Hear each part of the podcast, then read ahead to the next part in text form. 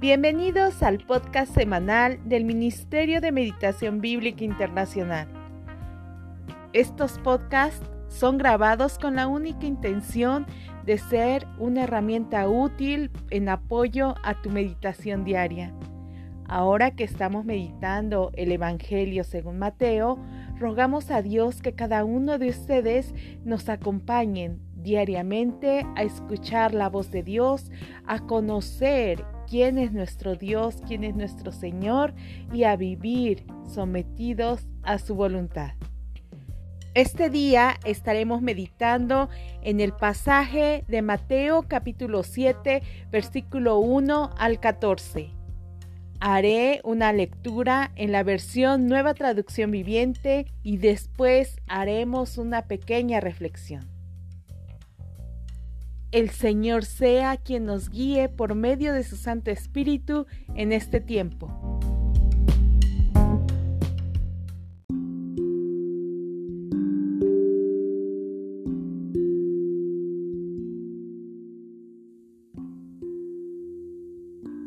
No juzguen a los demás y no serán juzgados, pues serán tratados de la misma forma en que traten a los demás.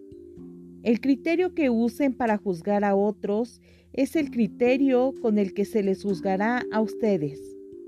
¿Y por qué te preocupas por la astilla en el ojo de tu amigo cuando tú tienes un tronco en el tuyo? ¿Cómo puedes pensar en decirle a tu amigo, déjame ayudarte a sacar la astilla de tu ojo cuando tú no puedes ver más allá del tronco que está en tu propio ojo? Hipócrita, Primero quita el tronco de tu ojo, después verás lo suficientemente bien para ocuparte de la astilla en el ojo de tu amigo. No desperdicien lo que es santo en gente que no es santa. No arrojen sus perlas a los cerdos, pisotearán las perlas y luego se darán vuelta y los atacarán. Sigue pidiendo y recibirás lo que pides. Sigue buscando y encontrarás. Sigue llamando y la puerta se te abrirá.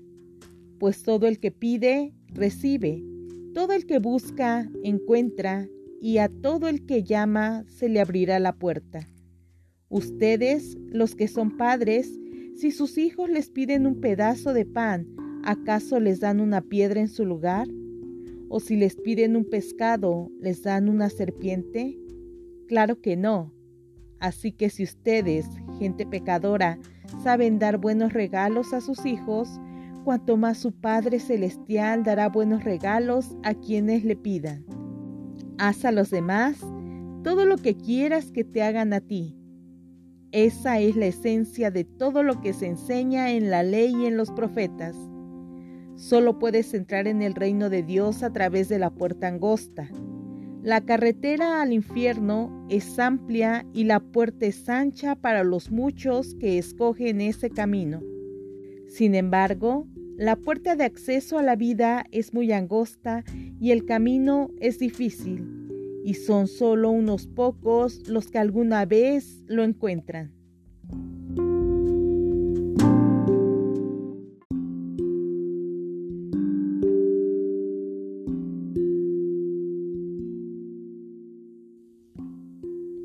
Esta parte que meditamos el día de hoy es una porción que corresponde al Sermón del Monte. ¿De qué nos habla el Sermón del Monte?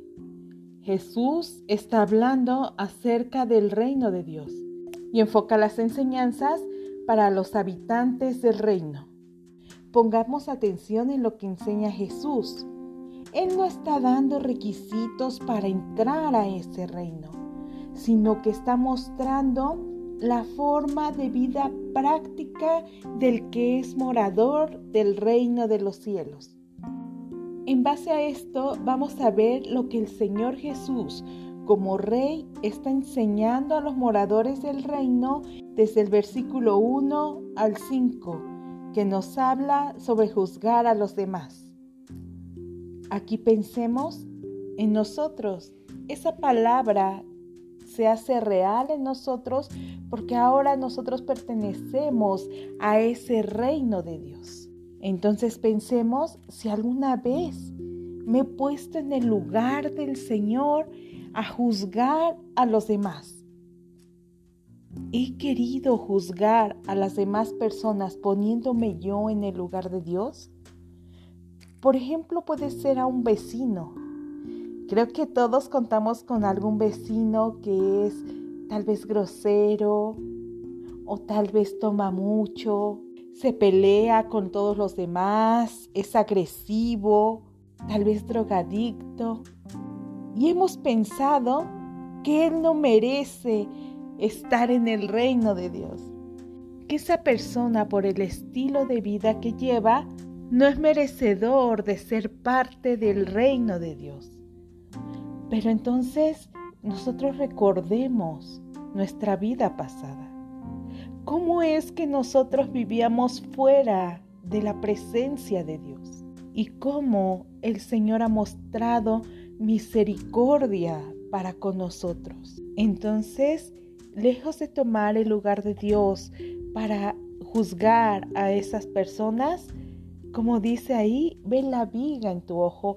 No, nosotros no podemos juzgar a, las, a los demás por la forma en que llevan su vida. Podemos discernir lo que está bien y lo que está mal, pero aún eso lo hace el Espíritu Santo en nosotros. Entonces, ¿cómo es que podemos ver, como dice la palabra, ver el tronco que hay en nuestro ojo? No podemos juzgar a los demás. Sin embargo, a la luz de la palabra, sí podemos ver quiénes somos nosotros delante de Dios. ¿Quiénes fuimos nosotros delante del Señor? Y que ahora, por esa inmensa misericordia del Rey, podemos estar en este reino. Hermanos, suele pasar que cuando estamos meditando la palabra de Dios, en ocasiones nos gusta repartir, ¿no?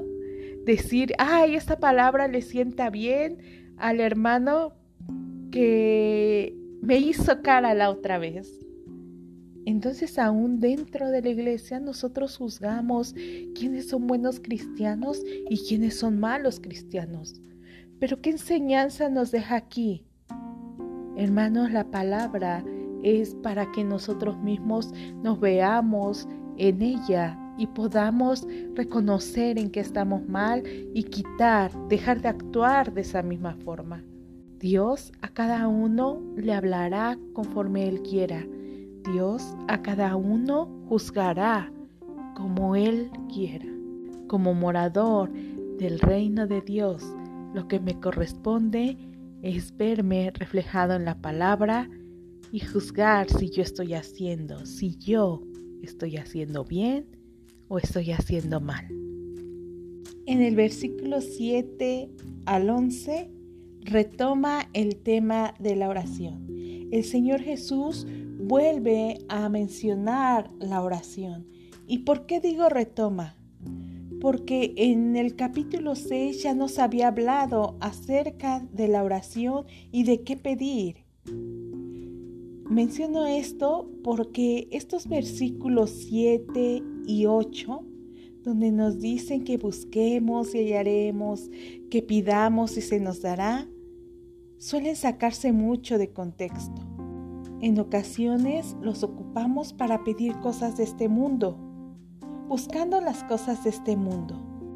Pero si vemos de esa forma estos versículos, irían en contra de toda la enseñanza que nos está dando en el capítulo 5 y 6. Por ejemplo, en el versículo 19 y 21 del mismo capítulo 6, los voy a leer en nueva traducción viviente también, la palabra dice, no almacenes tesoros aquí en la tierra, donde las polillas se los comen y el óxido los destruye y donde los ladrones entran y roban. Almacena tus tesoros en el cielo, donde las polillas y el óxido no pueden destruir y los ladrones no entran a robar. Si avanzamos un poquito más en el versículo 24 del mismo capítulo 6, dice, nadie puede servir a dos amos, pues odiará a uno y amará al otro, será leal a uno y despreciará al otro. No se puede servir a Dios y estar esclavizado al dinero. Entonces si nosotros tomamos estos versículos como pedir cosas de este mundo, estaríamos contradiciendo las enseñanzas que viene dando Jesús. Entonces nos preguntaríamos, ¿qué hay que pedir? ¿Qué está hablando la palabra? Buscando el reino de Dios, que el Señor gobierne mi vida. Eso es lo que nos dice también el Padre nuestro que está en el, mismo capítulo, pero en el versículo 9 y 10. ¿Qué quiere decir? Que yo busque someter mi vida a Dios. Que yo busque el complacer al Señor. Por encima de todo lo demás, dice el versículo 33.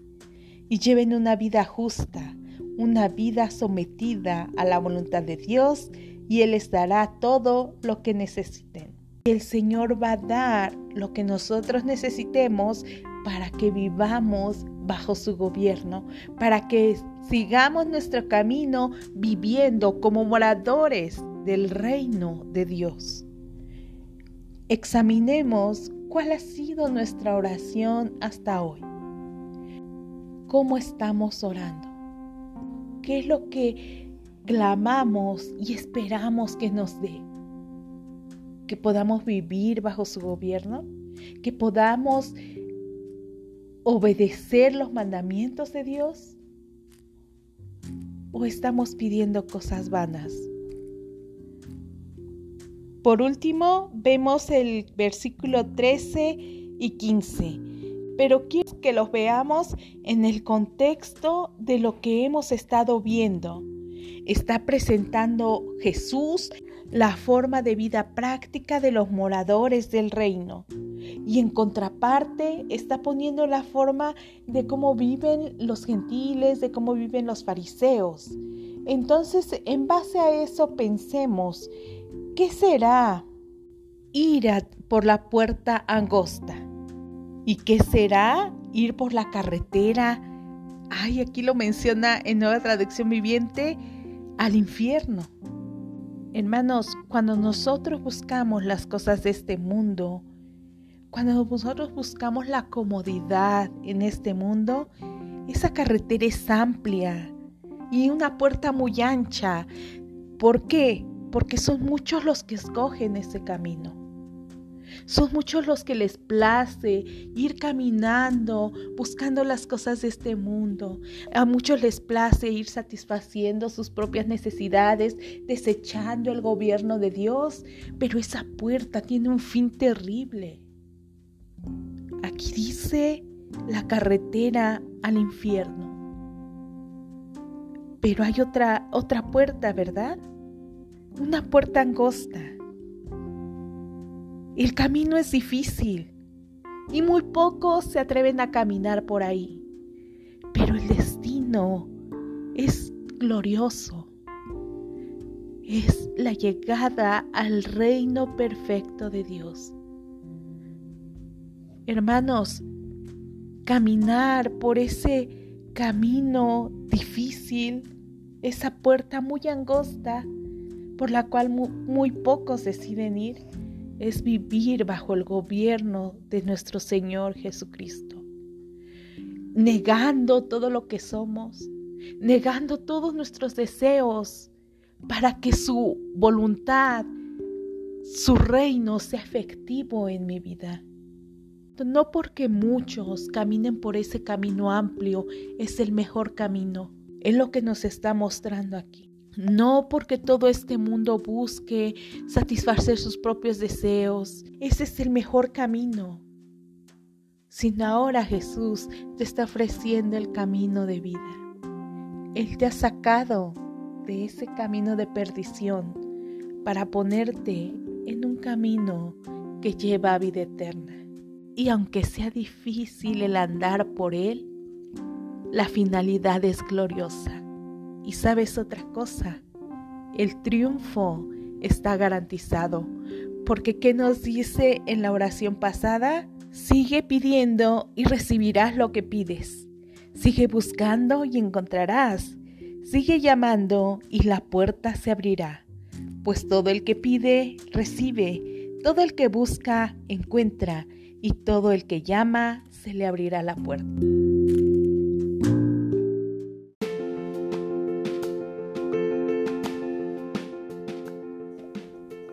Te invitamos a compartir este podcast con tus contactos y amigos y asimismo a visitarnos en nuestra página web www.meditacionbiblica.com y asimismo a suscribirte en nuestras redes sociales. En Instagram nos encontrarás como Meditación Bíblica, en Facebook como Ministerio de Meditación Bíblica y en YouTube como Meditación Bíblica Internacional.